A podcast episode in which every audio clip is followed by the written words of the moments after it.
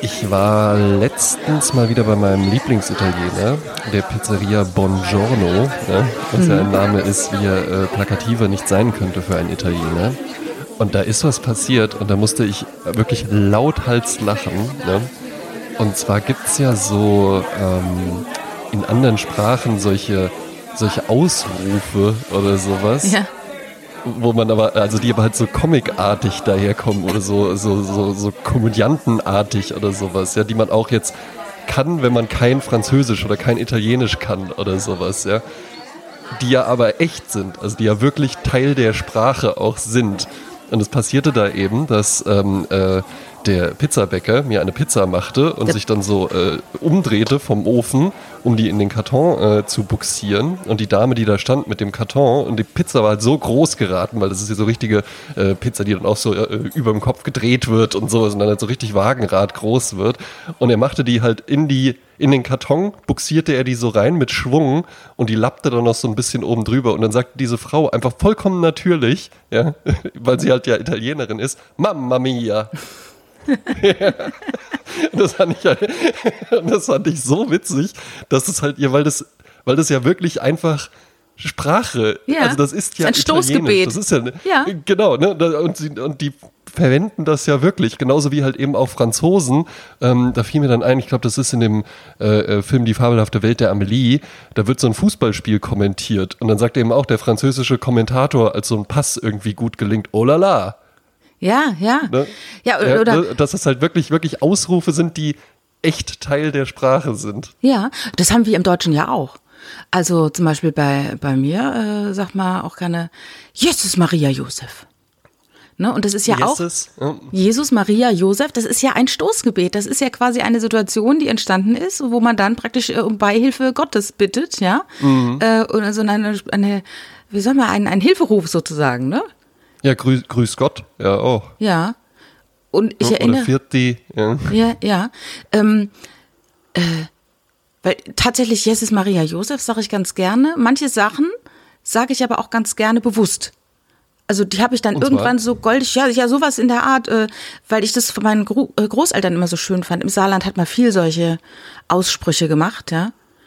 Und ich finde, das gehört irgendwie auch, also das also könnte man germanistisch direkt untersuchen, ne, oder sprachwissenschaftlich, welche Ja. Stoßgebete in welcher Sprache so stattfinden, ne? Im Französischen natürlich Mon Dieu und ne, aber das ist immer ein, ein Ausruf, der eigentlich man denkt immer, es wäre eine Überraschung, aber letztendlich ist es eine ein Stoßgebet, ne? Weil die Pizza war zu Das groß für stimmt. den Karton. Und sie sagte, ne, von Gott hilf uns, dass diese Pizza da reinpasst, so ungefähr. Also das war vor, Ja. vor vielen Jahrhunderten vielleicht mal der Ursprung dieses Überraschungsausrufs, ne? Und der wird dann tradiert von Gen- Generation zu Generation, so wie ich das von meiner Großmutter hab, die es von ihrer Mutter hat und so weiter, ne? Justus Maria Josef, eieiei, ne? So, lieber Gott im Himmel, ja? Also, diese ganzen Himmel Aussprüche. sagt Zement noch einmal. Ja, ne? Verflixt und zugenäht, das ist natürlich dann so. Verflixt und zugenäht, Ne? ja, das stimmt. Stimmt, Das ist stimmt, stimmt. auf eine Art Fluch dann, ne? Verflixt und zugenäht. Mhm. Man weiß nicht, was es bedeutet. Verflixt und so. Was verflixt heißt, weiß man nicht. Früher war Eben. ja, ficken hieß ja ein Loch stopfen. Ja? Also auch Mhm. der der Schneider. Es gibt ja auch mal äh, äh, immer noch äh, teilweise diese Ausdrücke. Das ist ja gar nichts äh, Obszönes. Und, aber viele haben dann ein L dazwischen gemacht. Dann hieß es nicht mehr verfickt, sondern verflickt. Etwas Mhm. flicken ist ja eigentlich, also ich halluziniere gerade, ne? Etwas flicken ist ja auch etwas wieder zumachen. Und früher hat man Ja. gesagt, fick mir mal das Kleid. Heute würde man sagen, flick mir mal das Kleid. Ne? Ja, und jetzt also das sexuelle Ficken. Ach, das, kommt das dann da irgendwie? Ein Loch her? zumachen, ja. Und das ist Ja, natürlich ja. auch wieder etwas, was eigentlich was ganz Normales war. Und dem hat man dann so ein äh, äh, Bonus gegeben. Das ist auf Mhm. einmal irgendwas, äh, hahaha, ich habe mal wieder gefickt, ja. Und aber dann irgendwann hat es die ursprüngliche Version verloren und es ist nur noch dieses Sexuelle. Eben, weil es gibt ja zum Beispiel auch Bartwichse. Ja. Die ja dann aber auch, äh, also wahrscheinlich ist es für, für männliches Sperma nicht immer schon, gab es immer schon den Begriff Wichse oder sowas. Das Nee, muss dann glaub- auch irgendwann von da aus übergegangen Nee, ich glaube, das ist die Bewegung. Ich glaube, es ist auch die Bewegung. Auch Stimmt, Schuhe stimmt, wichsen. stimmt. Etwas, Schuhe wichst man ja auch sauber. Ne, und das ist diese Handbewegung. Podcast in den ersten fünf Minuten schon. Ja. Und, und du, Wahnsinn. du, wenn du, wenn du äh, Schuhe wichst, also ich weiß noch von meinem damaligen Freund, da hat die Mutter immer zu ihrem Mann gesagt, äh, sowieso, geh mal deine Schuhe wichsen. Äh, Du musst noch wichsen heute. Und die war wirklich Mhm. null versaut, ne? Und das war für uns natürlich als 19-Jährige wahnsinnig komisch, wenn die das gesagt hat, ne? Aber das ist, glaube ich, diese Handbewegung vielleicht einfach nur. Also jetzt nicht die, die, die Schmiere, sondern wirklich die Handbewegung, ne? Und Ja, so haben halt stimmt. ganz normale Dinge, halt vielleicht auch damit, weil du vor Kindern sprichst. Du hast ja damals in einem Raum gewohnt mit deiner ganzen Familie und dann hast du halt Ja. irgendwelche Sachen benutzt, wo die Frau genau wusste oder der Mann genau wusste, wovon gesprochen wird. Aber die Kinder hatten keine Ahnung. Stark, Ja, ne? ja. Und irgendwann hast du halt nur noch diese, diese äh, Konnotation dazu, ne? Geht ja jetzt vielleicht dann auch wieder mehr zu so einer Geheimsprache hin. Oder die findet dann jetzt halt eben irgendwie, da haben Mama und Papa dann nochmal so eine private WhatsApp, so einen privaten Ende-zu-Ende-Verschlüsselungs-WhatsApp-Chat oder sowas. Ja. Ja. Weil äh, ja jetzt auch, das bekomme ich über meine Freundin vor allen Dingen viel mit, ähm, das Familienbett wieder da ist. Ja, also ja, ja, kennt man ja. ja halt aus so, aus so alten Filmen oder Ja. sowas, wo dann halt eben so acht Generationen irgendwie alle in einem Bett liegen. ja. Mhm. Und das ist jetzt einfach wieder da. Und zwar nicht, dass so eine Krippe neben dem Bett steht, sondern dass äh, ja auch dann so, weiß ich nicht, so ein 13-jähriger Sohn und so eine sechsjährige Tochter und noch so ein dreijähriger Sohn und Mhm. die Eltern eben. Die liegen dann alle in so einem Boxspringbett. Man lebt im Bett. ja. Oder äh, es gibt ja auch mittlerweile, also als ich vor 20 Jahren äh, Mutter wurde, das ist noch nicht ganz 20 Jahre her, war, das nennt man Attachment Parenting. Ne? Also wo man, da gibt es so bestimmte Grundsätze auch und äh, wo man praktisch das Kind so in seinen Bedürfnissen wahrnimmt. Und Ja. ähm, zum Bedürfnis eines Kindes, das Kind weiß halt nicht, es ist, dass es ins 21. Jahrhundert geboren wurde, das Kind ist ja immer noch auf eine Art ein Primat, ne? weil wir sind ja auch Tiere, wir sind ja in einer Herde und die haben halt einfach ganz primäre Bedürfnisse. Und die wollen halt nicht äh, im nächsten Baum schlafen alleine, sondern die wollen halt nahe an der Mutter schlafen, weil sie wissen, dann äh, können sie überleben. Ne? Das ist so ein Urinstinkt. Ja. Und wir versuchen die Kinder halt immer von unserem Körper wegzulegen, äh, mit dem Effekt, dass die Kinder halt weinen, weil das ist ihre Programmierung. Die sagen halt, wenn ich hier alleine liege, weiß ich, ich komme um. Und darum muss ich unangenehme Schreie machen, weil damit dass es allen richtig unangenehm ist, damit die diese Situation für mich auflösen, weil ich brauche diese Nähe zu Menschen. Und dann äh, hat sich dieses Attachment Parenting dann äh, wieder äh, äh, ist wieder aufgekommen. Äh, auch äh, da gibt es ein Buch von äh, Jean Liedloff auf der Suche nach dem verlorenen Glück. Das war eine äh, Anthropologin, die ist dann in den äh, südamerikanischen Urwald gegangen, hat in Naturvölkern gelebt und hat gemerkt, wie toll ihre Kinder erziehen, wie selbstständig und wie innerlich Ja. gesund und glücklich die sind, weil die eben äh, ganz andere Maßgaben an, an Erziehung und an, an Familie, Zusammengehörigkeit haben. So. Und Mhm. da hat man sich viel von abgeguckt. Ne? Und heute in unserer hochindustrialisierten Gesellschaft werden, werden jetzt solche Dinge wieder aufgegriffen und genommen, Ja. wie zum Beispiel Kind zu tragen, nah an deinem Körper und nicht eben abzulegen. Ich habe früher mal gelacht, wenn, wenn man das Baby abgelegt hat und du legst es quasi von deinem warmen Körper, wo das dein Herzschlag spürt, legst du es ab in ein kaltes Bett sozusagen, fängt das Kind sofort an zu weinen. Und es ist so Ja. abgelegt, abgelegt. Und das ist so richtig so verloren. Es, ne, das ist, ja. Und das ist natürlich eine Sache, du kannst dir überlegen, soll ich mir jetzt, soll ich diese Energie, die ich eh schon sehr endlich ist als junge Mutter, soll ich die jetzt darin verwenden, mein Kind zu trainieren, ohne mich einzuschlafen und damit Nerven zu verlieren? Oder sage ich einfach, ich lege mein Kind einfach zu mir an meinen Körper, es hört mein Herz, es spürt meine Wärme und dann haben wir alle Ruhe. Ne? Ja, ja, okay. Ne? Also mir ist es ja egal. Ich lieg da ja nicht mit im Bett. Mhm. Ja. Ähm, meistens nicht. ähm, außer die Besucher sollen dann auch noch da schlafen. Ähm, aber ich denke mir dann schon auch so, hm, tut man sich damit so einen Gefallen? Weil irgendwann kommt der Moment, wo du dann denkst, ja, jetzt wäre es ja aber schon, also jetzt hätten Mama und Papa auch gerne mal wieder so ihr Bett einfach für sich. Ja? Du, Und das ist wie und bei dann allem. irgendwann musst du ja die Entwöhnung machen. Ne? Und während du ein schreiendes Kind, das klingt jetzt total gemein, ja, aber ein schreiendes Kind besser ignorieren kannst, weil das schreit dann halt eben rum und irgendwann akzeptiert es das, hört auf zu schreien. Resigniert, So ein 13-Jähriger, André. der geht dann Resigniert. So, resi resigniert. Ja, ist so. ein 13-Jähriger, der geht dann vielleicht auch mal ein bisschen mit dir in die Diskussion. Ja? Und Ja, also- ne, den kannst du dann halt nicht einfach rüberlegen ins Bett. Ja, also ich würde jetzt Attachment Parenting, die, die Freuden und die äh, Vorteile des Attachment Parenting jetzt nicht daran festmachen, dass es davon groteske Überspitzungen gibt.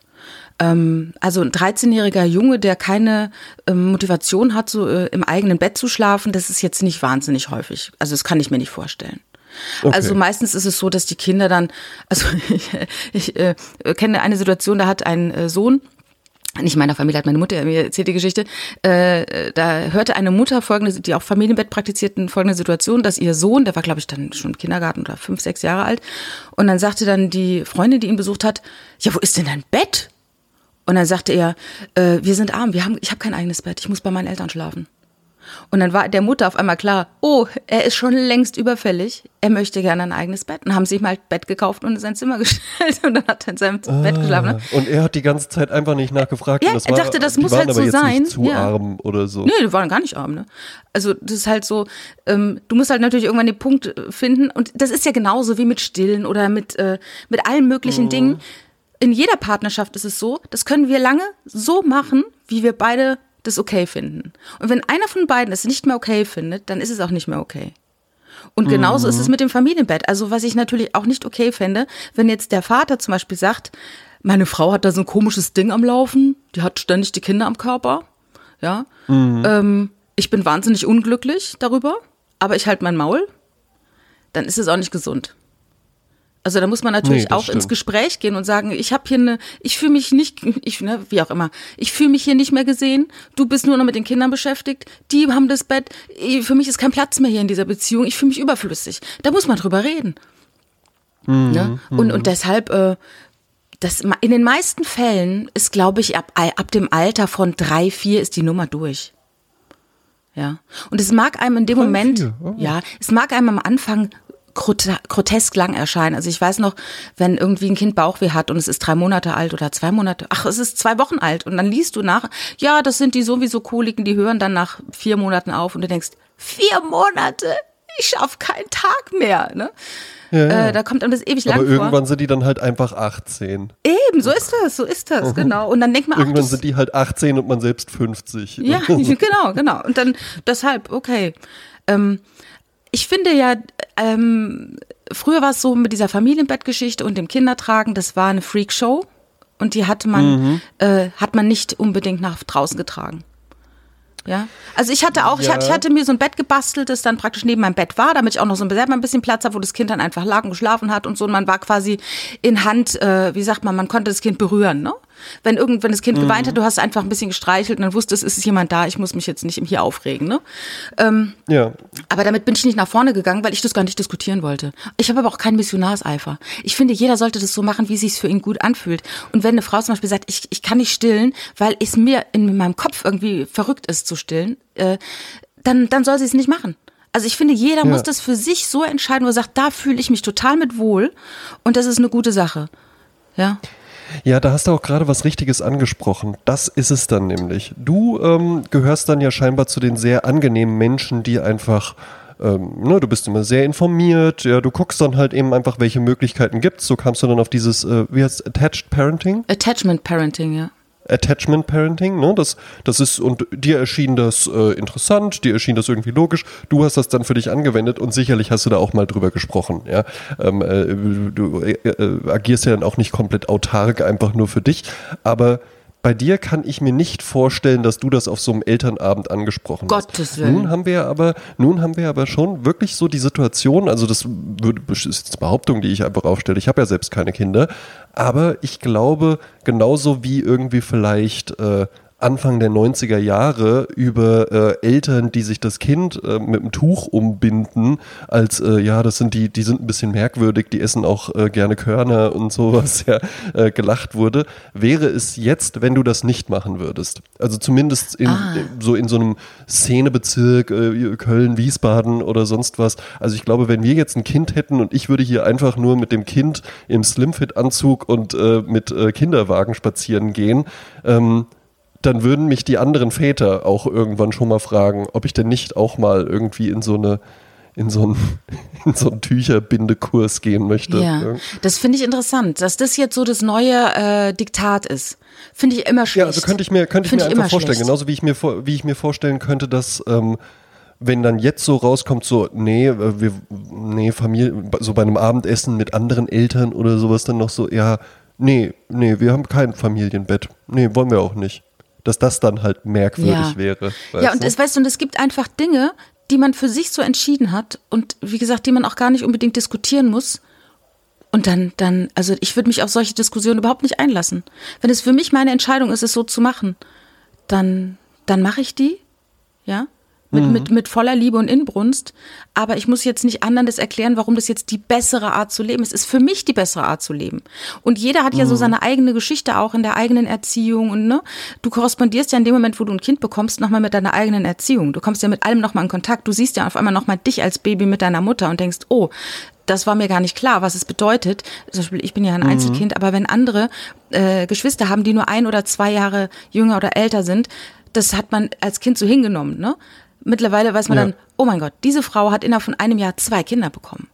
Äh, wie krass mhm. ist das? Was ist das für eine Belastung? Ja, und wie sah damals der Alltag aus? Ne? Wie hat man sich organisiert? Und dann hat man wieder ganz einen anderen Respekt vor dieser Leistung. Ja, ja. Damals äh, hat man das überhaupt nicht gesehen. Das war jetzt selbstverständlich. Und so kommst du auch wieder mit deiner eigenen Erziehung in Kontakt, wenn du ein Kind bekommst.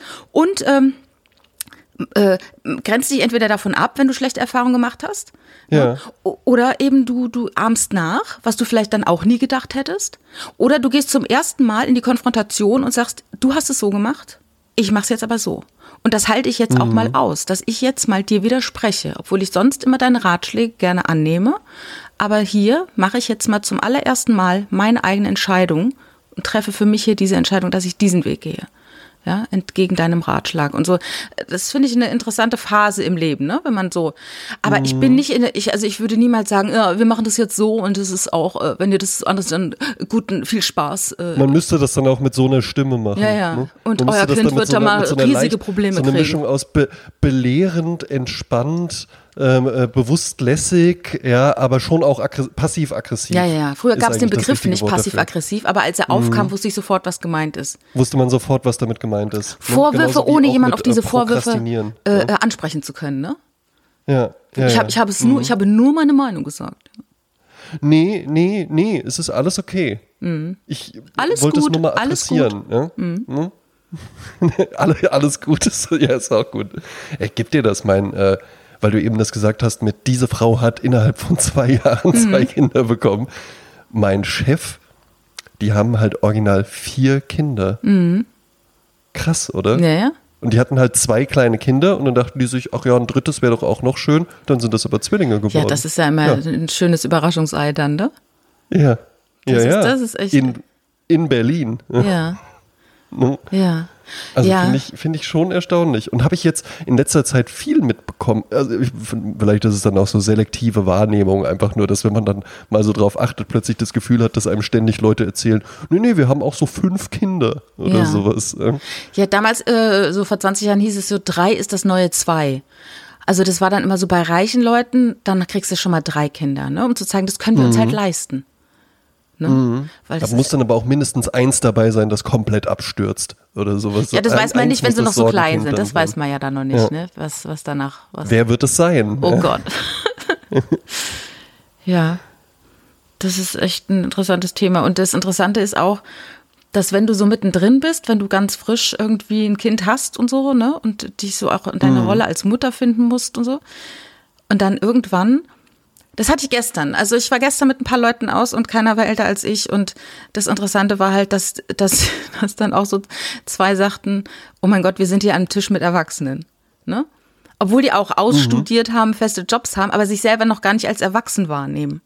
Und, Und ja ähm, wahrscheinlich jetzt auch nicht 31 Jahre alt sind. Nee, nee, nee, oder? nee, die waren 23. Aber das Interessante ist dann halt, dass dann alle am Tisch dann so, die älter waren als die beiden, dann gesagt haben, hey, ich fühle mich ja auch noch nicht erwachsen und ich bin schon 34. Und, und das war dann so, und dann waren ich und eine andere, die auch älter war, wo wir auch sagten, du, das ist ja der Clou, das ist ja der Witz dabei, das ist ja dieses Verrückte, was einem keiner erzählt. Niemals wird der Zeitpunkt kommen, wo du sagst, Nee. sagst, ich bin jetzt erwachsen. keinen Fall. Sag ich, wenn der Zeitpunkt kommt, wird es so sein, dass du auf einmal dich im Außen siehst, weil du merkst, du wirst jetzt als Erwachsener wahrgenommen und vielleicht auch respektiert, nur für deine Anzahl an der, der Jahre, die du auf diesem Planeten bist. Nicht für eine Leistung, einfach nur für diese Leistung noch da zu sein.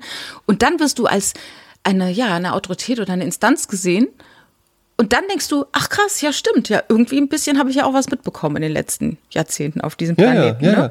Das, das hatten wir schon mal ansatzweise auch. Ähm, ich merke es jetzt eben auch in, meine, in meinem neuen Job, dass, ähm, dass einfach Menschen auf einen zukommen, die jünger sind als man selbst, und die wollen was von einem lernen.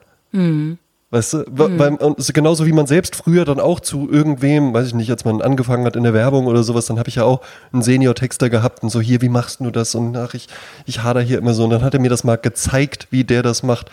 Und irgendwann, aber das ist kein, dafür macht man dann keinen Abschluss erst oder, oder so, sondern das, das ergibt sich einfach. Das ist so ein schleichender Prozess. Genauso wie irgendwann einfach Jugendliche anfangen, einen mit sie anzusprechen, wenn sie gut erzogen sind. Und das muss man dann auch einfach äh, gewähren lassen und ja. darf dann auf gar keinen Fall sagen, kannst ruhig du sagen, ich bin noch gar nicht so alt Ja, das und hat sowas. man, dann wirkt man nämlich ich- steinalt. Ja, das hat man, glaube ich, in seinen 30ern, dass man immer noch irgendwie das, noch nicht gemerkt hat, dass man diesem Alter entwachsen ist und dass man von außen jetzt als Erwachsener gesehen wird und gesiezt wird. Das ist im ersten Moment eine Kränkung, weil man sich ja innerlich noch sehr jung fühlt. Und man auf einmal merkt, man wird von außen gar nicht mehr als so jung wahrgenommen.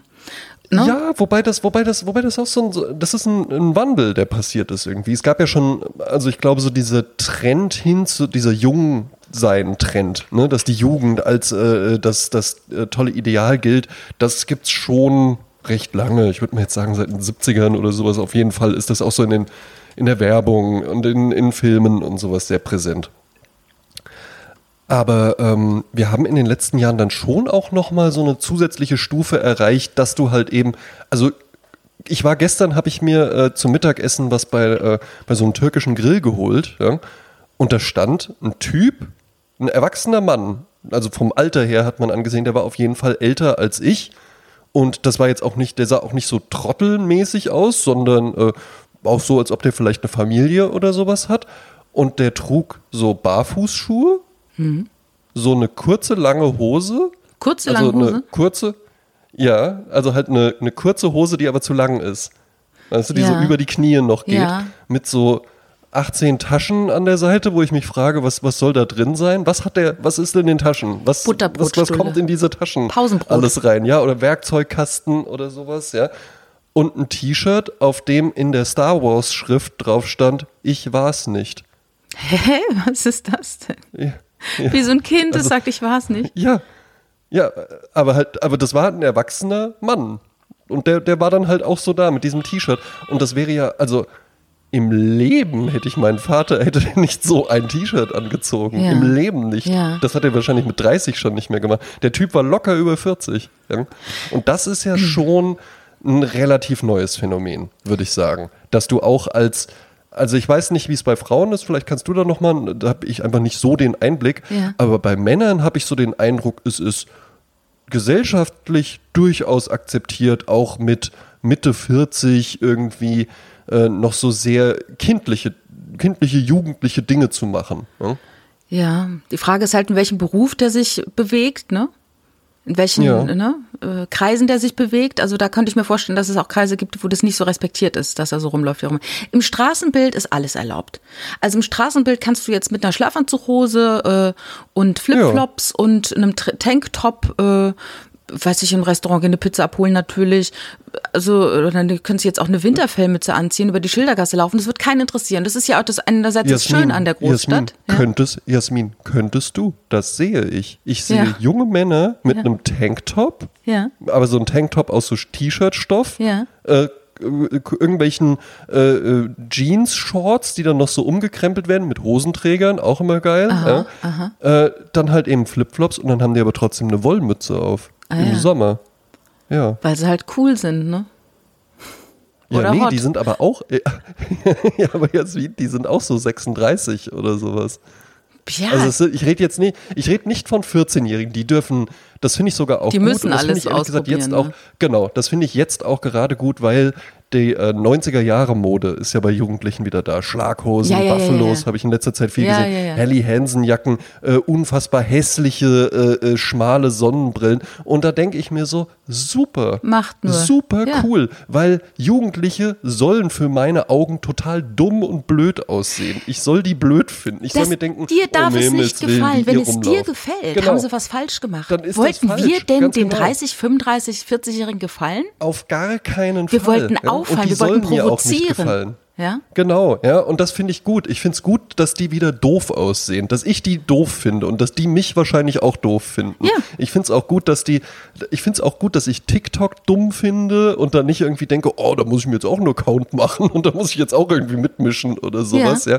Das ist nämlich alles richtig und wichtig. Ja, das ist, Diese also ich finde es gut, wenn es ja. Abgrenzungen gibt, ja. Ja, ja, das ist ich finde es nicht gut, wenn ich jetzt mit 35, ich werde, äh, ich werde bin letzte Woche, letzte Woche hatte ich Geburtstag. Das Ja, gibt's doch nicht. Ja, letzte, ja, Hast da- nichts Dankeschön. gesagt. Ja, ne, nichts gesagt, ja. Ähm, äh, bin ich 35 Jahre alt geworden. Mhm. Nein, ich laufe jetzt nicht in den gleichen Klamotten rum wie jemand, der 21 Jahre alt ist oder 14 oder sowas. Das, das, das ist nicht gut. Ja, Mhm. Ja, das ist ja So so, wie, ich vergleiche das immer mit so einer Autowaschanlage, wo du so ranfährst und dann wirst du so eingehakt in dieses Band und dann zieht dich Ja. dieses Band nach vorne mit dem Auto. Ne? Du kannst nichts tun. Oder es ist wie eine Achterbahn. Du setzt dich hin, die, die Gurte kommt von oben, rasten ein und du weißt, du kannst jetzt zwar schreien und du kannst äh, Eskapismus, äh, Fluchtfantasien haben, aber du bist jetzt hier gefangen. Und dann rollt Ja. es. Und genauso rollt es mit deinem Leben. Dein Leben läuft einfach weiter, egal was du tust. Und du glaubst vielleicht, weil du immer wieder in den gleichen Schrank greifst und immer wieder die gleichen Klamotten greifst, dass alles stehen bleibt und dass du immer noch 18 bist, aber du bist es halt nicht. Und dann brauchst bist du, halt immer nicht. mal wieder einen Check von außen oder irgendwie, was ich zum Beispiel auch feststelle, es gibt halt Frauen, die haben die Frisur so, wie sie sie mit 18 hatten. Und das ist ihre Lebensfrisur. Und davon, und du weißt, wie alt die Frauen sind, indem du halt siehst, wenn die diesen asymmetrischen Haarschnitt haben, sag ich jetzt mal, dann waren die Ja. in den 80ern jung. Anfang, also die ersten fünf der 80er, also 80 bis 85 war dieser asymmetrische Haarschnitt total in. Da waren die wohl jung, da haben sie den gekriegt, da haben sie sich so gesehen und das ist ihre Identität. Und den behalten die ewig bei. Ja, oder dieser neckische Kurzhaarschnitt, Bi-Color, ne, so Annemie Hüsch, äh, Hüdelschreit-mäßig, D- so, da, äh, das ist so einmal gefunden, für immer so geblieben. Und dann appelliere ich dann doch mal an, an ein bisschen mehr Experimentierfreudigkeit, wenn man zum Friseur geht und der, ich muss gerade an Evelyn Hamann denken, die sich eine neue Frisur machen lässt und dann ganz begeistert Ja. ist und dann geht die Kamera auf und dann sieht man, sie hat genau die gleiche Frisur wie der Friseur, der sie in diese Frisur reingequatscht hat, weil er die halt so schön findet. Ne? Nee, aber manchmal sollte man das einfach tun, ja, dass man jemand sagt, pass mal auf, ich habe da eine Idee für deine Haare. Du hast zwar jetzt schon seit 100 Jahren die Frisur so, aber pass mal auf, jetzt machen wir mal, mal so und dann sieht es ganz anders aus. Und dann siehst du dich vielleicht in einem anderen Licht und vielleicht ist es am Anfang ungewohnt, aber vielleicht erkennst du auch irgendwas in dir drin, wo du denkst, geil, das habe ich in mir noch nicht gesehen und ich möchte aber, dass die anderen das jetzt auch in mir sehen. Und du bist da aber so. Ne? Ich bin- ich bei hab- meine ich hab- Haare ich, ja, ja, ich sind, hab, äh, die verändern sich, die verändern sich immer mal wieder. Ne? Ja, also das ist jetzt der, äh, im Groben habe ich momentan schon länger immer diese, äh, ein langes Pony und äh, ein Long Bob, wie man so schön sagt, ne? Wobei ich jetzt auch überlegen bin, ob ich mir das Pony dann doch mal wieder rauswachsen lasse. Ich hatte aber auch die Haare schon in allen Formen und Farben. Länger, kürzer, Äh, alle, alle Farben hatte ich, glaube ich, auch mit 18, 19 schon durch. Wie gesagt, rote Haare machen mich sehr alt. Also das fand ich mit 18 dann gut, aber auch nicht wirklich. Ja, Ja, aber ich finde, man sollte halt dann doch immer mal wieder dem Ganzen ein bisschen neue Noten dazugeben und nicht in diesem alten Verharren, weil am Ende gibt es immer diesen Spruch, ich weiß nicht, ob du den kennst, Lyzeum war früher, äh, glaube ich, der Name, die Bezeichnung eines Gymnasiums oder eines Mädchengymnasiums und dann gibt's halt diesen Spruch, von hinten Lyzeum, ne, also von hinten sieht die Frau wahnsinnig jung aus und dann von vorne Museum. Und oftmals sind die Frauen halt von hinten sehen die noch richtig jung, knackig, geil aus. Und du drehst um und merkst, ach nee, die ist auch schon in die Jahre gekommen. Ein in die Jahre gekommenes Mädchen, Ja. ne? Was ja nichts Weißt du- Schlimmes weißt du, ist, ne? Aber es ist Nein, halt nein, weißt du, wie der- irritierend Weißt du, wie der Guido Maria, wie der Guido Maria Kretschmer solche Frauen nennt? Der ist ja, den kennst du, ne? Von Shopping Hm? Natürlich, Queen und natürlich, so. Ja. ja. Der ist ja unfassbar äh, beliebt, weil der ja die Fähigkeit hat, ähm, dass der äh, auch äh, herbe Kritik teilweise an Menschen übt, aber die immer so zuckersüß verpackt. Ganz ne? toll. Der beleidigt Also wenn- einen auf, auf das mit ganz der viel beleidigt Zuckerguss. einen wirklich aufs Schlimmste, Ja. aber der sagt dann halt eben einfach so, ne, also du bist eine unfassbar nervige Frau, die äh, die ganze Zeit da nur rumgeschrien hat und allen auf die Nerven gegangen ist und dann sagt er halt eben sowas wie Jasmin, die tolle Jasmin, da ist natürlich auch gleich Alarm, Alarm, hallo, hier bin ich, ja, wunderbar. So, und damit hat er das dann irgendwie äh, kategorisiert und der würde halt eben statt äh, hinten, von hinten Lyzeum, von vorne Museum, würde der halt eben sagen, Jasmin, die ist auch so ein großes Mädchen. Ah ja. Ja, Ne? ja, ja, ja. Das, äh, damit meinte dann halt eben einfach, das ist eine Frau, die ist schon in die Jahre gekommen, aber die zieht sich immer noch sehr mädchenhaft Ja. an. Weißt du, das finde ich immer interessant. Wie, welchen Weg geht man? Zum Beispiel Jürgen Drews. Ein sehr, Mhm. sehr schöner Mann. Tolle Lieder in den 70ern, wirklich. Also der Mann war eine Sehnsucht, der hat auch so ein Sehnsuchtsgesicht, ne? Also sein Gesicht erzählt von Abenteuern, Freiheit, äh, an der äh, französischen Riviera entlangfahren, im weißen Anzug in Los Angeles äh, auf den Klippen spazieren gehen. Also dieses Gesicht, diese Frisur erzählt so viel. Und Ja. ähm, er hat sich diesen Signature-Look beibehalten, bis heute. Und er geht auf die 80 zu. Äh, Und ich sehe natürlich noch den jungen Jürgen Drews in ihm.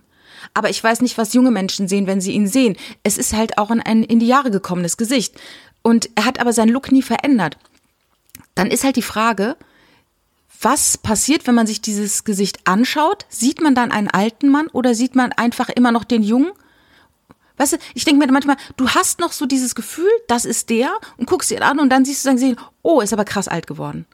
Weißt du, was ich meine? Mhm. Hätte er sich immer wieder neu erfunden, wie Madonna zum Beispiel, die sich ja alle drei Jahre Ja. neu erfunden hat, würde man, ich meine, bei ihr hat, sieht man auch natürlich krass, äh, äh, wie sie halt Eingriffe hat machen lassen, aber die ist, die hat ja immer, ihr Körper war ja immer ihr, ihr Hauptkapital und ihre, diese ganzen, Mhm. wie sagt man, diese ganzen Verwandlungen sind ja eigentlich ihre eigentliche Kunst.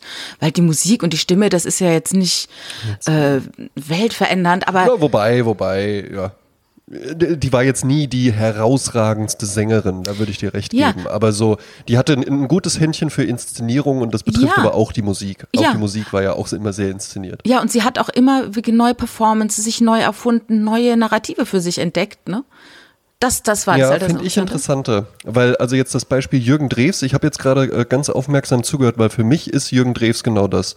Ein alter Typ. Ah, und ja. zwar schon immer. Ja. So habe ich den schon immer gesehen. Lustig. Und auch der, aber ja vielleicht auch, weil ich, ich den Look ja gar nicht mit einem jungen Menschen verbinde, sondern für mich der Look immer schon ein alter Mann Ja, war. ja, ja, ja, ja. Du hast ihn vielleicht dann noch als Onkel Jürgen kennengelernt mit Stefan Raab, ein Bett im Kornfeld, wo der Jürgen Drews, Genau. der früher wunderschöne Lieder gemacht hat, zugegebenermaßen immer so Cover aus USA, ne? Äh, Mhm. Wir ziehen heute Abend aufs Dach, ne? Also ganz tolle, tolle Musik. Findet man oftmals bei Spotify, allerdings nur in der Umtata-Version, weil der irgendwann mal gedacht hat, er muss die so mit dem Disco-Fox-Beat zuballern und damit ist jeglicher Zauber genommen von diesen Me- Melodien und es ist so traurig. Ähm, und dann hat aber Jürgen, äh, äh, Udo Udo Jürgens, äh, Jürgen Drews gemerkt, dass er, ähm, dass er aus dieser Nummer nicht mehr rauskommt mit diesem im Bett im Kornfeld und Schlageresk und so, ne? Und dann hat er das geowned, ja. Also heißt, er hat sich dann gesagt, okay, dann bin ich das halt. Wenn das meine Geldquelle ist, dann ziehe ich das halt durch. Und dann ist er halt, ne, Mallorca, ich bin der König von Mallorca, immer wieder rumgeschrien und so. Und er hat sich das dann halt angezogen, wobei er eigentlich ja ganz woanders gestartet ist. Bei, bei viel lieblicheren ne? äh, und, und schöneren Musiken, ne?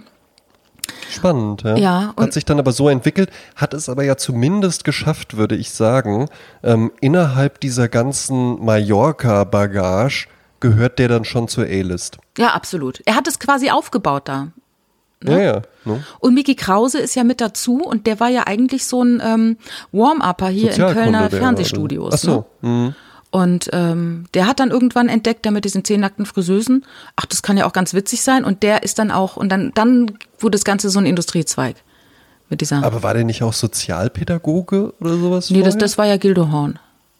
Der, der ist ja, äh, mit, der arbeitet mit äh, Behinderten zusammen. Der hat im Übrigen, der hat im Übrigen in Trier neben meinem Englischlehrer gewohnt. Gildo Horn? Ja. Ja. Sein Manager war der Sohn des Steuerberaters äh, meiner Eltern. So, das waren, Die Welt ist so klein. das waren unsere, unsere Secret Facts about Gildor. Ja.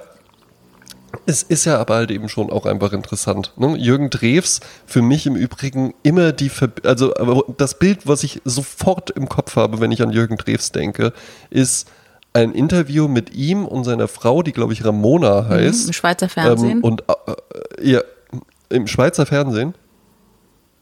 Ach, war das eine, eine TV-Moderatorin? Nein, im Schweizer Fernsehen haben sie dieses Interview geführt, weil ich weiß, worauf du hinaus willst, denke ich mir.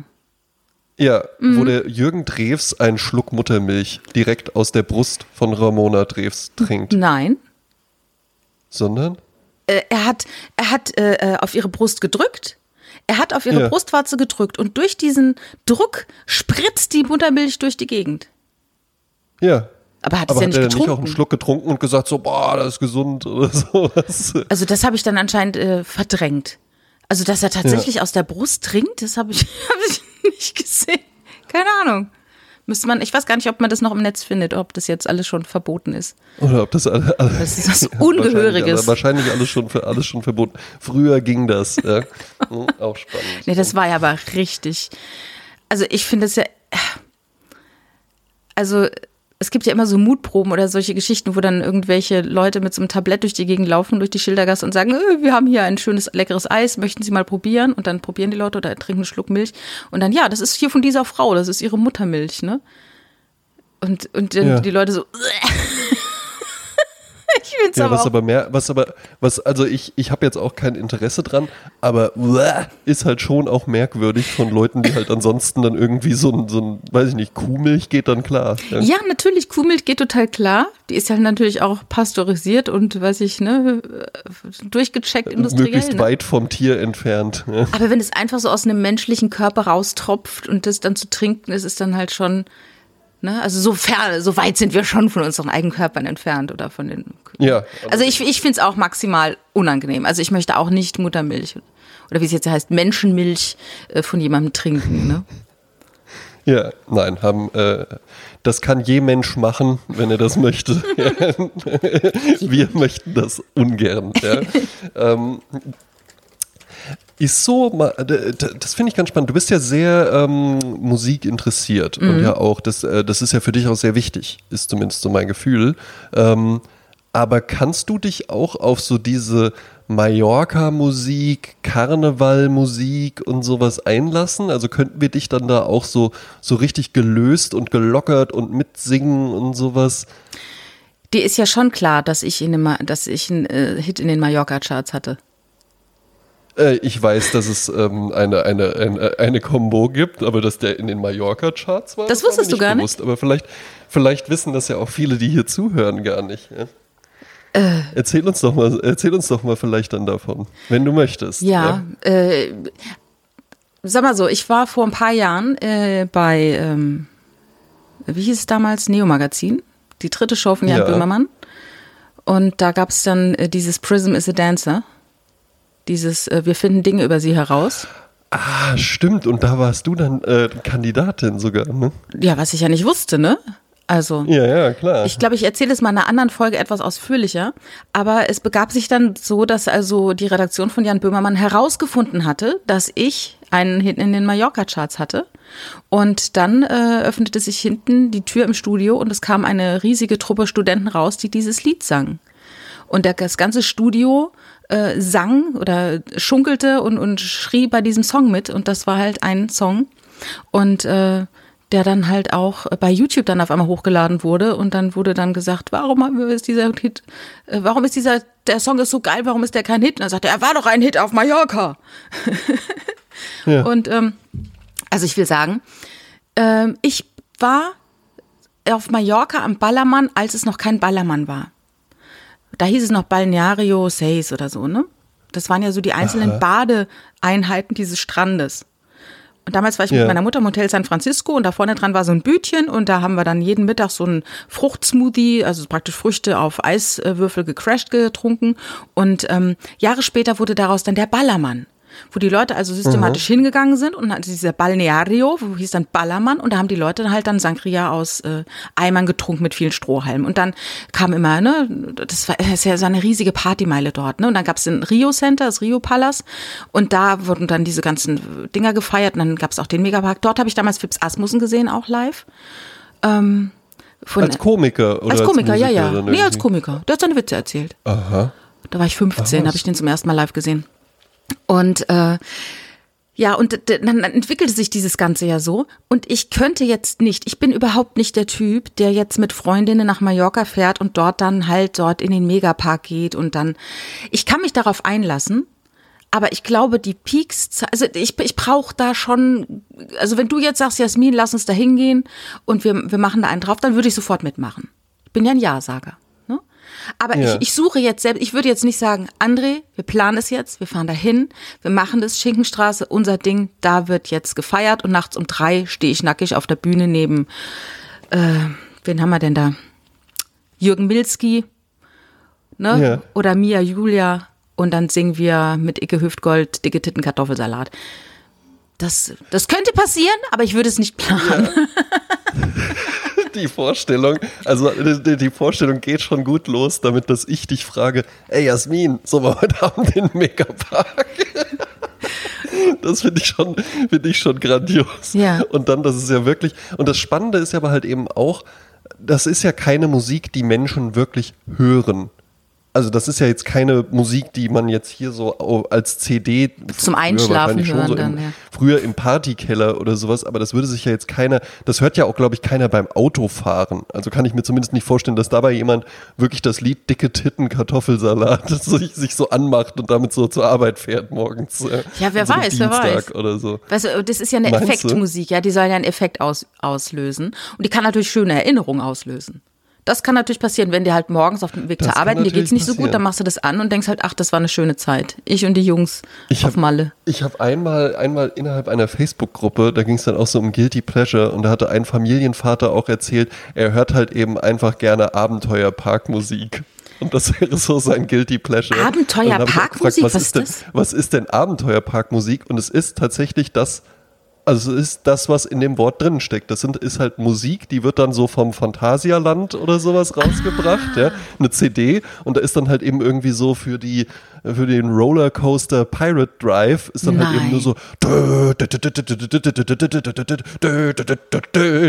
Das das hört er dann halt eben so, wenn der irgendwie morgens zur Arbeit fährt oder so. Das ist ja lustig. So ein mittelständisches Unternehmen. hm? Ich kenne es vom Holiday Park. Früher, als es noch ein Familienbesitz war, da hatten die, äh, weil der Besitzer liebte Dixieland und da war überall in Mhm. den Hecken waren Lautsprecher und da spielte die ganze Zeit Dixieland. Und ich mag überhaupt Mhm. gar kein Dixieland. Ganz schlimm. Und auch, Dixieland, für alle, die es äh, nicht kennen, ist Dixieland Jazz ist gemeint. Irgendwie so, so New Orleans. ja, furchtbar, furchtbar. Gar nicht. So, so, so, eine, so eine gute Laune Trompetenmusik irgendwie. Schrecklich. Ja, ja, doch, doch, kann ich schon Bah. was mit anfangen. Echt? Aber Ah, ich mag ja auch nee. Katharina and the Waves. Au! Dann lieber Marschmusik, du. Ehrlich. Ja, Marschmusik, Marschmusik finde ich auch, finde ich auch manchmal gut. Da hat mein Vater auch mal gesagt, ähm, äh, der war ja so im Karnevalsverein, wo der mich dann auch mitgenommen hat. Und da wurde ja auch immer dann viel Marschmusik so zum Einmarsch und sowas Ja. gespielt. Und dann war da so eine Generalprobe und die war irgendwie morgens. Und dann weiß ich noch, das weiß ich wirklich noch genau, wie sich mein Vater zu mir umdreht und sagt, ach ja, so ein Marsch am Morgen, der macht dann schon auch mal wach. Marschmusik. Nee. Äh, Jetzt habe ich aber irgendwie, äh, irgendwas wollte ich noch erzählen, habe ich den Faden verloren. Aber ich wollte ja eigentlich noch was anderes erzählen. Ja, Wir hatten ja, ähm, hatten es ja von diesem Ja sagen.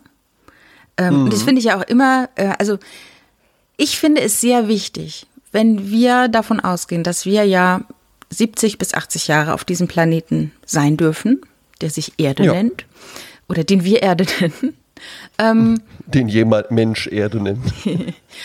Und, und dann ähm, muss man sich natürlich überlegen, welche Abenteuer warten hier auf mich. Ne?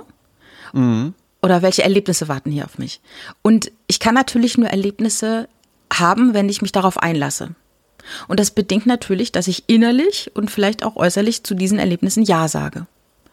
Und Ja. ähm, ähm, für unsere Sprezzatura-List habe ich einen Film dabei, der auf den ersten Blick vielleicht gar nicht so äh, tiefgründig wirkt, wie er auf mich gewirkt hat.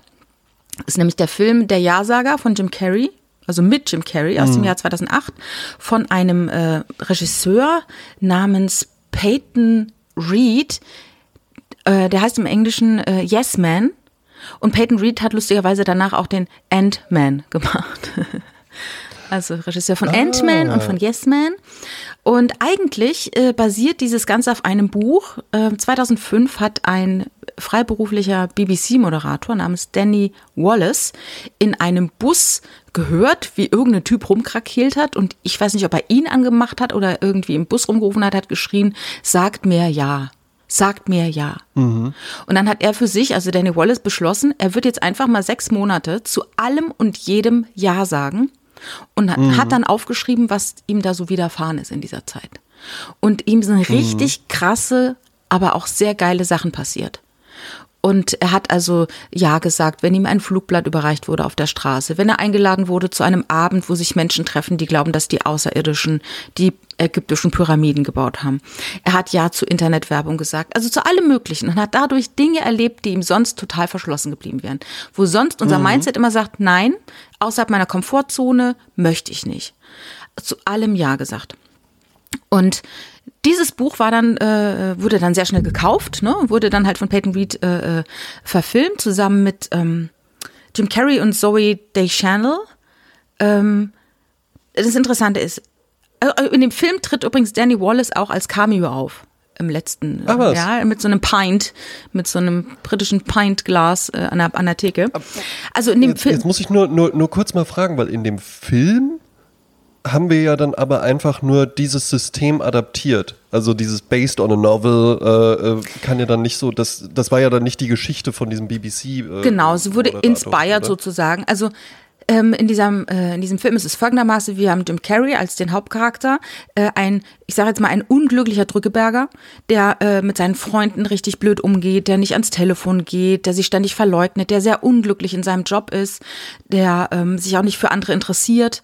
Ähm, und er ist immer noch unglücklich, drei Jahre nach der Scheidung, trauert immer noch irgendwie seiner Frau nach, aber nicht vielleicht, weil er diese Frau so toll findet, sondern weil er sein Leben so wie soll ich sagen, weil es, ihm so entgleitet oder weil er bedauert so, dass es alles so gelaufen ist. So, ne? Und er kommt aus, dieser, aus diesem Loch nicht raus. Und ähm, da begegnet ihm ein alter Freund, der erzählt ihm, er sagt, ich bin jetzt ein Yes-Man geworden. Und ähm, da kommt dann zu einer krassen Situation. Äh, der sagt einfach, nimm mir den Stein und schmeiß die, schmeiß die Scheibe von der Bank hier, in der du arbeitest, ein. Ne? Schmeiß sie ein. Da sagt er, nein. Sagt er, okay, dann schmeiß ich sie ein. Und dann schmeißt er die Scheibe ein und wird dann vom Sicherheitspersonal gefangen oder ge verfolgt. Und äh, in, der, Ja. in der Flucht äh, schreit er ihm noch zu, komm, werde auch ein Yes-Man, das Leben ist so abenteuerlich und so, ne? Und so. Und dann passieren ihm noch so zwei, drei Sachen. Und dann wird er von diesem Typ zu einer Veranstaltung geschleppt. Und das ist eine Veranstaltung, wie wir sie kennen, äh, von Höller, aber wie wir sie auch kennen von Tony Robbins, glaube ich, heißt er. Das ist der amerikanische Guru, wo alle Leute hingehen, die in, in einem Punkt in ihrem Leben sind, wo sie sagen, ich weiß hier nicht mehr weiter. Ähm, und das ist dann so praktisch das Gefühl, tausend Leute in einer Halle und vorne kommt der Heilsbringer, äh, Rauch, Nebel, er kommt, wow, yes, ne, und alle schreien und sind high und er sitzt halt da und ist total schlecht drauf. Und natürlich sucht sich dieser Pseudo Tony Robbins ihn aus und exponiert ihn und stellt ihn auf die Probe und dreht ihn quasi um, so dass er jetzt auch immer zu allem Ja sagen sollte. Und äh, als er dann rausgeht zum Auto, kommt dann ein Obdachloser und fragt, kannst du mich ein bisschen mitnehmen? Ich muss zum sowieso Park. Und dann steht sein Freund noch da und sagt, du sagst jetzt ja. Ne? Also der hat noch zwei, drei Hilfestellungen, dass er wirklich Ja sagt und dann merkt er, er lässt sich darauf ein und auf einmal passieren ihm ganz tolle Sachen. In dem Fall ist es so, dass dieser Obdachlose, den nimmt er mit, der fragt ihn dann, kannst du mir Geld geben? Kannst du mir dein ganzes Geld geben? Kann ich mal telefonieren? So, und dann setzt er den im dunklen Park aus und dann stellt er fest, dass sein Auto leer ist, Tank ist leer, dass sein Handy-Akku leer ist und dass er kein Geld mehr hat. Und in dem Moment kommt eine junge Frau auf dem Roller vorbei. Ne? Eine Frau holt ihn aus der schrecklichen Situation raus, nimmt ihn mit auf dem Roller, bringt ihn zur Tankstelle, die beiden lernen sich kennen, ne? Funken sprühen und so nimmt das Ganze eine ganz andere Fahrt auf und am Ende muss man sagen, äh, sagt mehr Ja. Ja, es ist halt eben schade, dass dies ein deutschsprachiger Podcast ist. Sonst würde ich natürlich auch sagen, I'm a Jazz. ja, cool. cool. Ich habe jetzt gar nicht zugehört, sondern nur gewartet, bis ich diesen Witz platzieren kann. Genau, interessiert sich nicht für andere. Keine Ahnung, worum es hier ging jetzt. Ich wollte, hatte am Anfang diese, diese Idee, ja, und das war's. Nein, es stimmt natürlich. Ähm, es, es ist natürlich ein zweischneidiges Schwert, weil ähm, dieses Sag, Sag Ja zum Leben ähm, ist ja zum Beispiel auch der Anfangsmonolog in äh, Trainspotting. Ne? Mhm. Und wir wissen, wohin das ähm, führt, ja. Und wir wissen, wohin das führt, ja. Ähm, man, man, ja, gut, jetzt darf man sich halt natürlich fragen, die Person in Trainspotting, die sagt Ja zu Heroin, irgendwann sagt sie Nein zu Heroin und Ja zum Leben.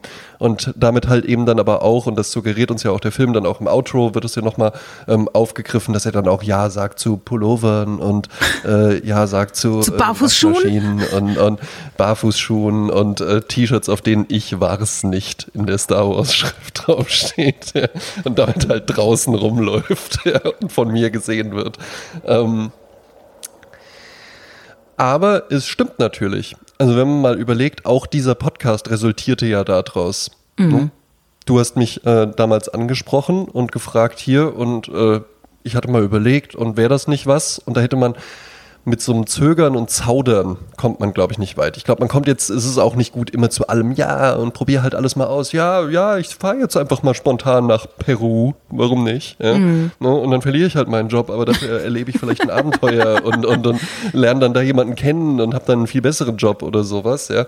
Ähm, das, also, also nicht blindlings, würde ich sagen, aber dieses Zögern und Zaudern und immer irgendwie abwarten und ja, hm, ich weiß nicht und es könnte ja noch was kommen. Und das erlebe ich auch tatsächlich bei vielen Bekannten ähm, und finde das auch immer sehr unhöflich, die man irgendwie mittwochs fragt, hey, wie sieht's denn aus? Hast du Lust am Samstag vorbeizukommen? Und dann sagen die so, ja, hm, äh, ich würde noch mal gucken, eventuell wollte auch die und die noch mal, kann ich spontan Bescheid sagen. Und dann ist es halt eben einfach schon ein paar Mal passiert. Mit Silvester im Übrigen hat man das ständig mit Leuten, ja. äh, wenn man da nicht irgendwelche festen Verabredungen immer schon hat. Äh, da wartest du und wartest du und vielleicht kommt ja noch was Besseres und ja, dann am ja, Ende merkst du, es kam jetzt nichts Besseres und dann fragst du noch mal bei dem vermeintlich nicht so guten nach und dann sagen die Leute aber, Ach so, äh, ja, nee, ähm, es haben halt alle gesagt, äh, sie wollen mal spontan gucken, das war uns dann jetzt auch ein bisschen zu unsicher. Äh, wir fliegen jetzt nach Gran Canaria. Tja. Ja, so ist es doch auch in der Partnerwahl, oder? Ne? Ja, natürlich. Und da denke ich natürlich. auch, ne? und, und da denke ich auch wieder an diese, diese ähm, drei Platten mit den Pralinen. Ne? Je mehr Auswahl Ja. du hast, umso unsicherer bist du in der Wahl. Kannst du dich erinnern? Wenn du nur eine Praline Ja, zur Auswahl ja, ja. hast, dann findest du die so okay gut. Wenn du wahnsinnig viele Pralinen genau. zur Auswahl hast, dann bist du dir Dann so weißt du gar nicht, unsicher. welche du nehmen. Genau. Und wenn du Mhm. nur sechs War Pralinen zur Auswahl hast, dann und du entscheidest dann- dich dann, dann sagst du, das war die beste Entscheidung aus diesen sechs Pralinen. Eben, ne? Und da steckt, da steckt ja, das ist ja ein total plakatives Beispiel, aber da steckt ja total viel drin, weil keine Wahl zu haben und jetzt einfach so, wie es vielleicht äh, bei unseren Urgroßeltern noch war, so, ah ja gut, ne? Ja, das ist halt eben die Tochter vom Vom Bauern äh, Schmitz, ja. Mhm. Landwirt, genau, ja. Und das sind hier, mit denen kooperieren wir halt eben, die heiratst du jetzt. Und es gibt auch keine anderen Mädchen hier Mhm. Naja. in diesem Ort oder so. Es gibt nur noch da drüben Stefanie, aber die ist ein großes Mädchen. ähm, das ist natürlich nicht so gut, aber wenn du jetzt, also ich stelle es mir äh, schwierig vor, wirklich. Tatsächlich, wenn du jetzt irgendwie so 26 bist und ja dann auch schon wirklich aufgewachsen bist mit Tinder, mit dieser äh, ständigen Erreichbarkeit über Instagram und sowas, ja. Und dass dir die ganze Zeit wirklich, also ich sehe das ja halt eben auch bei Instagram, wenn mir permanent in dieser Suchfunktion merkt man dann erstmal, ach krass, es gibt ja doch wirklich wahnsinnig unfassbar viele hübsche Frauen auf dieser Welt. Ne? Und die aber halt dann, wenn du das dann so in der Masse siehst, denkst du halt eben auch, naja gut, ist es dann eigentlich noch sowas Besonderes? Ja, das ist halt eine komplette Übersättigung. Das ist ja genau wie bei Netflix, diese ganzen Filme, wo du dann dich, Eben, wie gesagt, wie wir genau. schon mal gesagt, du machst einen ganzen Abend, guckst du dir nur Trailer an und dann ist der Abend rum und am Ende bist du total unbefriedigt, weil du dich nicht auf irgendetwas einlassen kannst und weil du dich mit deinem Gehirn auch nicht auf etwas einbrennen kannst. Das ist ja auch wie diese Eben. ganze Podcast-Flut. Ja, äh, ich habe früher so wenige Podcasts gehabt, fünf oder sowas, denen ich gefolgt habe, habe ich jede einzelne Folge gehört. Mittlerweile gibt es Podcasts, gefreut. ne, die, die ich, wo ich ultra der ersten Stunde war, wo ich jetzt aufgehört habe, die zu hören, weil ich gemerkt habe, meine Lebenszeit ist begrenzt. Das weiß ich schon immer, ne?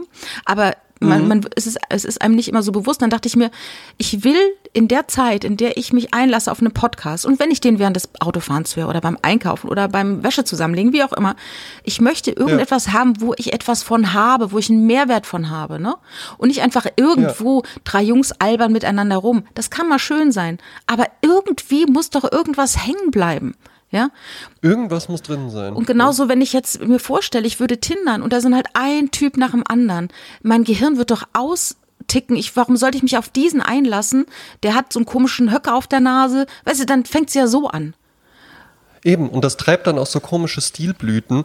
Ähm, ich stand irgendwann mal neben einer äh, Freundin in der Bar und die war am Tindern und dann sah ich einfach, wie die ihre Notiz-App öffnete und dort hatte die dann verschiedene, ja, wie so Textbausteine Ja. und die hat die dann kopiert und dann hat die halt gleichzeitig mit zehn Typen Wie bei so einem, wie bei so halt einem, ja, wie bei so einem Beschwerdemanagement, wo man so Phrasen Genau, hat, die dann ja. hier, das ist das, da hat das, Exakt. dann, ja. Exakt. Ne? Und da habe ich mir dann gedacht, versuch dir das jetzt mal so in der Realität vorzustellen. Das, das ist sowieso immer lohnend, wenn man bei digitalen Prozessen sich einfach mal versucht, sich vorzustellen, wie wäre das in der, äh, wenn ich das in der echten Welt jetzt so machen würde. Auch jetzt gerade, ne, haben ja viele noch Videokonferenzen und sowas. Wir reden hier auch häufig über, über Mode zum Beispiel, ja. Und ich sehe jetzt, im Homeoffice bin ich nicht großartig anders angezogen, als wenn ich irgendwie ins Büro gehe. Ich setze mich jetzt hier nicht im Anzug hin oder sowas, das wäre wirklich ein bisschen drüber, aber Hemd und sowas. Aber auch nicht das T-Shirt mit Ich war's nicht, das würdest du jetzt auch Ganz nicht. genau. Ich würde mich jetzt halt hier auch nicht mit dem Ich war's nicht T-Shirt Mhm. hinsetzen ja, und damit dann halt eben so eine Videokonferenz machen. Selbst wenn ich wüsste, das Bild äh, kann ich auslassen oder sowas. Oder auch dieser, dieser alte Gag mit und dann hat man aber keine Hose an oder sowas. Ich habe immer eine Hose an. Ich habe auch jetzt gerade eine Hose an, ja, obwohl die Jasmin das nicht sieht. Ja. Ähm, und genauso auch äh, jetzt mit dem, mit dem eben äh, beschriebenen Chat-Beispiel. Stell dir das mal in der Realität vor, dass diese junge Frau da stehen würde und sich gleichzeitig mit zehn Männern unterhält. Hm. Das wäre ja ein völlig absurdes Bild. Ja? Das wäre fast wie Oder Bachelorette. auch, ähm, machst, ma, ja, ja, machst, machst du das? Ähm, anderthalbfache Geschwindigkeit. Äh, nein, ich mache es Hm. teilweise, hatte ich es mal gemacht bei Podcasts. Es gibt ja auch so, so Time, wie sag mal, wo man so Pausen rausnehmen kann, ne? Also wenn jemand so Ja. eine Atempause macht, dass die dann raus ist. Und da wird mir in meiner App immer gezeigt, wie viel Lebenszeit ich gespart habe, indem ich einfach entschieden habe, dass ich diese Atempause der äh, Sprechenden raushaue. Aber wenn ich zum Beispiel Richard Ja. irgendwas vorspiele und habe das drin, der sagte immer, irgendwas stimmt nicht mit dieser Aufnahme. Und ich sage, ja, sorry, ich habe wieder mein Time-Dings da drin. Er sagt, er, mach das raus, mach das raus. Weil, ja. sich so Ja, weil, weil stell dir das mal vor, auch da wieder, Versuch oder anderthalbfache Geschwindigkeit, Ja, versuch ja, ja. das mal in die, in die Realität zu übertragen. Ja, ja, wenn du ja. das da, wenn du das von der Realität fordern würdest. Wie und dadurch unhöflich erschaffst du natürlich ja. auch digitale Möglichkeiten. Red mal schneller, André, red mal schneller jetzt. Ganz genau. Ne? Wo ich dann jetzt einfach die ganze Zeit so reden würde. das, das wäre total. Das Wir können unseren Podcast in einer halben Stunde machen, haben die Leute eine halbe Stunde. Stunde gespart, wenn wir jetzt einfach nur schneller reden. Ja, ja. Oder kennst du Leute, die Schnelllesetechniken benutzen? Ja, ich hörte davon. Ja. Und dann so, ja, gut. Aber was, was, was ist das Ja, dann? liest doch Also, einfach den ja Wikipedia-Eintrag zu diesem Buch und da stehen dann die drei oder nimm Blinkist, Ja, eben. ne? Dann, dann, so. Genau, dann kannst du dir das irgendwie, wenn es dir nur darum geht, Mhm. dann kannst du dir auch das drauf schaffen. Aber es ging doch hier eigentlich mal um was anderes, nämlich Freude am geschriebenen Wort zu Mhm. Ja, empfinden. ja, ja. Und nicht darum, einfach nur zu sagen, ich äh, zeige Ihnen, heute zeige ich Ihnen eine Technik, wie Sie äh, mehr und schneller lesen können. Ich lese diese zehn äh, Business-Ratgeber innerhalb von einer Woche. Ja, gut. Glückwunsch. Naja. ja, schon schräg. Ich habe Ja, noch, äh, noch schräg, einen kleinen ja. Nachtrag, da ich ja gestern ähm, mich vorbereitet habe, um heute den Ja-Sager vorzustellen, der übrigens auf Netflix zu finden ist, ähm, Oh. habe ich ähm, die achte Staffel von The Real Housewives of Beverly Hills begonnen. Und schon in der ersten Szene stelle ich fest, Erika Girardi ist eine Yes-Woman. Dann sagt sie nämlich folgenden äh, Satz. I say yes to everything. So, you wanna write a book? Let's write a fucking book. You wanna do Dancing with the Stars? We do Dancing with the Stars right here and now. Let's make summer music? Let's make it today. Everything is today. Nothing is tomorrow. Das fand ich sehr schön. Ja, Mic Drop. Mhm. Andre, Jasmine, wir haben neben der äh, Sprezzatura Watchlist auf Letterboxd, die man im Übrigen auch als Link in dieser Folgenbeschreibung findet, auch noch eine Spotify Playlist with the Music, die wir jede Woche befüllen. Auf der Watchlist ja jetzt neu der Ja-Sager mit dazugekommen. Äh, Finde ich im Übrigen auch super, dass wir mal, dass das jetzt nicht so eine prätentiöse äh, Arthouse Letztes Jahr in Watchlist Marienbad. wird, wo so ja, äh, ähm, also, äh, sondern dass wir, dass da dann halt eben auch mal sowas drauf ist, denn man muss auch wirklich sagen, bei Jim Carrey ist enorm viel zu finden. Ach, der ist ich, auch großartig. Ein ganz, ganz toller, ganz, ganz toller Schauspieler. Ja, ja. Ähm, auch in ernsten Rollen Ja. äh, sehr, sehr äh, angenehm zu sehen. auch ein toller Maler. Ein toller Künstler. Auch ein toller Maler und einen riesen Mund. Ja, Ja, das stimmt. Der kann auch die Faust in den Mund stecken. Mit Sicherheit. Mhm. Das habe ich gestern auch am Tisch. Zeit Wir auch. haben auch zwei Frauen gehabt, die sich die Hand in den Mund stecken. Das war auch sehr schön.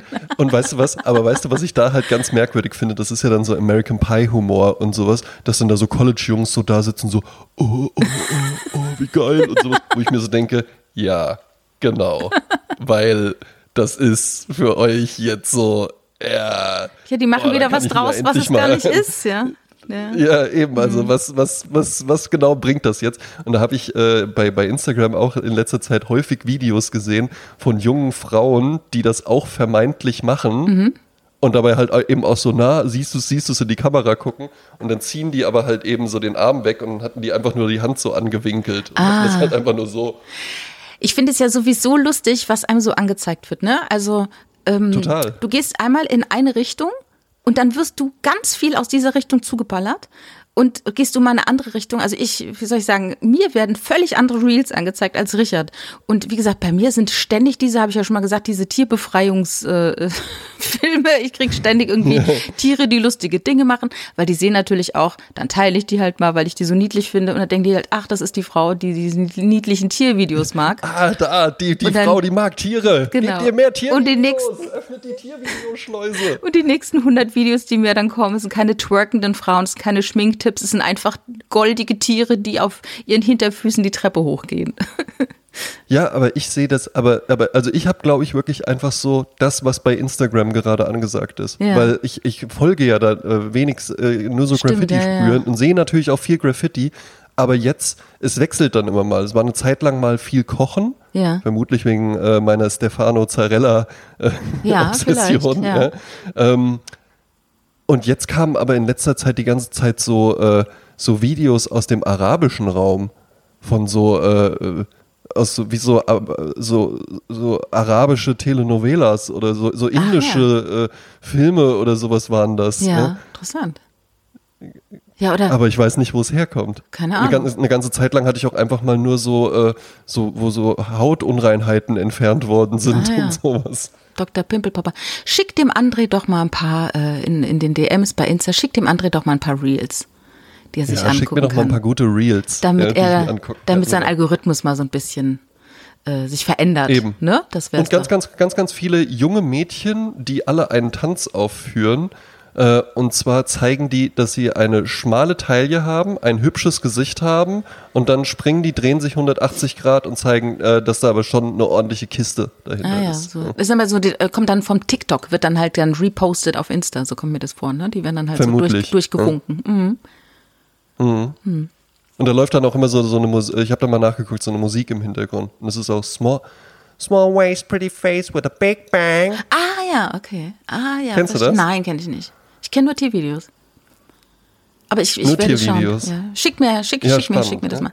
Ich, schickt, schickt uns Reels, ja, schickt uns Genau. eure Lieblingsreels. Aber zurück zur Sprezzatura Playlist. Ähm, da kommt äh, diese Woche von mir was drauf. Ähm, ich weiß ja schon, was du gleich drauf packst. Ja.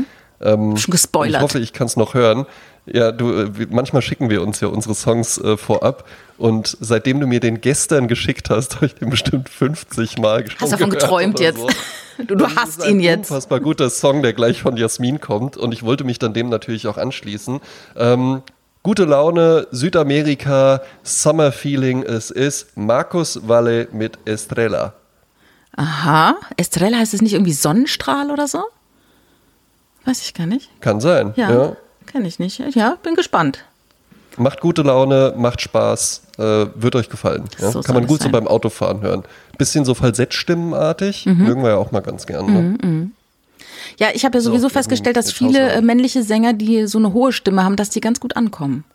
Auch James Blunt und so, ne? Und auch der Coldplay-Sänger ist ja auch nicht so kehlig. Das ist alles so ein bisschen höher, ne? Interessant. Das stimmt. Äh, mein Song ist mir Mamma auch irgendwie vor die Füße äh, gefallen. Äh, von Tanja Maria, die irgendwie bei Spotify ganz komisch gelistet ist als Tanja Maria Bindestrich Boto, was natürlich totaler Quatsch ist. Der heißt Tanja Maria Ja. und ist eigentlich Tanja Maria Correa Reis oder Reis. Das ist eine äh, äh, Jazzsängerin, eine Pianistin, eine Songschreiberin und die hat sich mit Boto und Helio zusammengetan und eine Platte gemacht. Und das war 1975, da war sie 25. Und ähm, ja. Die, äh, das Lied heißt Donna Flor. Und ich weiß nicht, was Donna Flor ist. Es könnte eine Zigarre sein.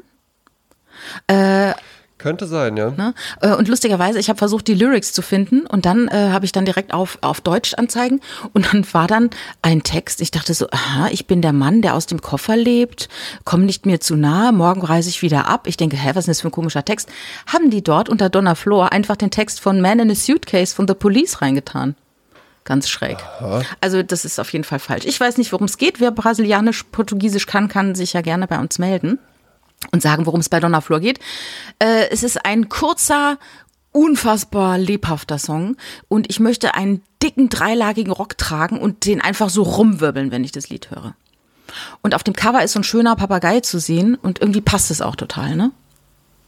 Ist richtig. Und ich möchte auch direkt aufklären, es ist tatsächlich eine Zigarre. Donna Flor ähm, sind Zigarren aus der Bahia-Region Ah, siehste. und werden 100% von Hand gefertigt. Ah, ja. Eine sorgfältige Auswahl an Mata Fina und Mata Norte Tabakblättern verleihen der Donna Flor Long Filler, also lange Tabakblätter, nicht klein gehäckseltes, äh, übrig gebliebenes von der Zigarrenproduktion, Ah, ja. ihren charakteristischen Geschmack.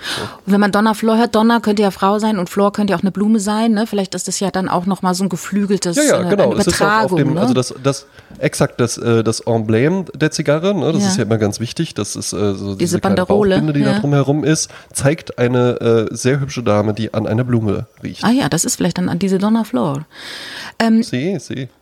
Ich möchte euch äh, bitten, ähm, was uns sehr helfen würde, ähm, um reich und berühmt zu werden. Folgt diesem Podcast auf diesem, ähm, auf dieser App, auf der ihr ihn gerade hört. Ja, folgt uns auf Spotify, dieser Audio Now. Was gibt's noch? Podimo.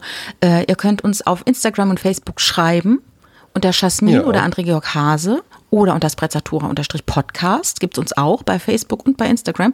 Wobei bei Instagram ist irgendwie blumiger, lebhafter, musikalischer. Bei Facebook, das mache ich so aus einer alten, alten Liebe zu Facebook noch.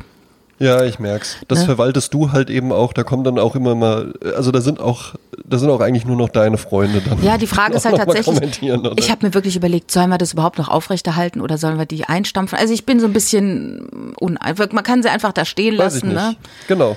Wenn ihr, wenn ihr, wenn ihr die Facebook-Page weiter wollt, dann schreibt doch mal. Genau. Bei der Facebook-Page. Ja. Genau. Und ansonsten, was mich, was mich ja immer riesig freut, ist, äh, wenn Leute uns in ihren Stories teilen. Ja, das finde ich auch einfach super. einen Screenshot Das von diesem Player super. hier und den dann einfach mal teilen mit uns. Wenn uns verlinkt, teilen wir es sogar auch. Genau. Ja, ähm, Oder wenn Julian dir irgendwelche Situationen im Alltag hat, wo er an uns denken muss, ne? Irgendwie so äh, Exakt, äh, exakt. Szenen aus dem Sprezzatura-Lifestyle, wo man sich einfach auch mal schön macht, was mühelos aussieht, aber auch ein bisschen Arbeit braucht. Ne? Also auch wenn er so diese, Ja, diese Tomate Mozzarella Caprese äh, postet, das sieht so schön einfach easy aus, aber es ist halt auch Arbeit, so eine Platte ein zu machen. Ne? Arbeit. Naja, eben. Ne? Mhm. Vor allen Dingen, wenn es ein bisschen schön auch aussehen soll. Ja? Genau. Aber Jasmin, wir beide, ja, wir machen uns die Arbeit heute nicht. Wir gehen jetzt schön zum Italiener ja, und bestellen uns da eine Pizza, die so groß ist, dass man voller Inbrunst ausrufen möchte: Mamma mia! André, eigentlich wollte ich dich fragen. Du bist doch auch ein Yes-Man, ne? Tre Yes. Treffen wir uns um 2 Uhr am Frankfurter Flughafen und fliegen zusammen nach Malle? Natürlich, ja. Dicke Titten, Kartoffelsalat, da sind wir dabei. Das ist prima.